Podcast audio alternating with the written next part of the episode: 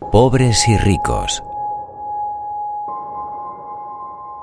Un día, una madre de familia rica y muy acomodada, con el firme propósito de que su hija valorara lo afortunada que era de poder gozar de tal posición y se sintiera orgullosa de ella, la llevó para que pasara un par de días en el monte con una familia campesina muy humilde.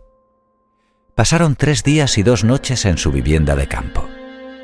En el auto, retornando a la ciudad, la madre preguntó a su hija, ¿Qué te pareció la experiencia? Buena, contestó la hija con la mirada puesta en la distancia. ¿Te diste cuenta de lo pobre que puede llegar a ser la gente? Sí, mamá.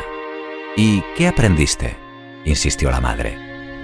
Muchas cosas, mamá. Que nosotras tenemos un perro y ellos tienen cuatro. Nosotras tenemos una piscina con agua estancada que llega a la mitad del jardín y ellos tienen un río sin fin de agua cristalina donde hay pececitos y otras bellezas.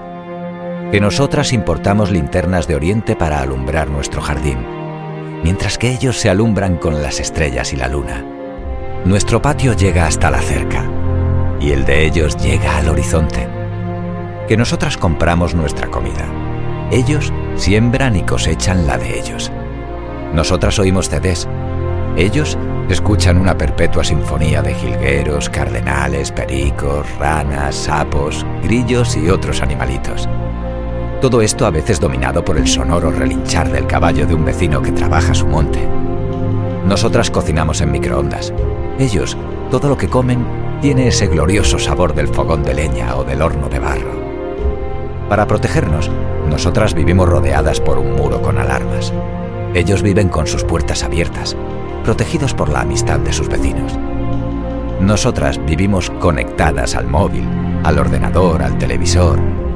Ellos, en cambio, están conectados a la vida, al cielo, al sol, al agua, al verde del monte, a los animales, a sus siembras, a su familia. Tú y papá tenéis que trabajar tanto que casi nunca os veo.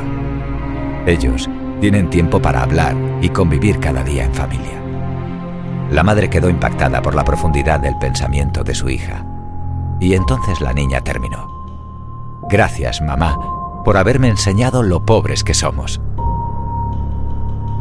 Esta historia nos hace reflexionar. La felicidad es un estado interior poderoso, que no depende de factores externos, sino que está en nuestro interior y depende de nuestra actitud en la vida. Si atamos la felicidad al dinero, a las posesiones o a ciertas condiciones especiales, entonces nos arriesgamos a perder la felicidad en cualquier momento. Colorín colorado, este cuento se ha acabado.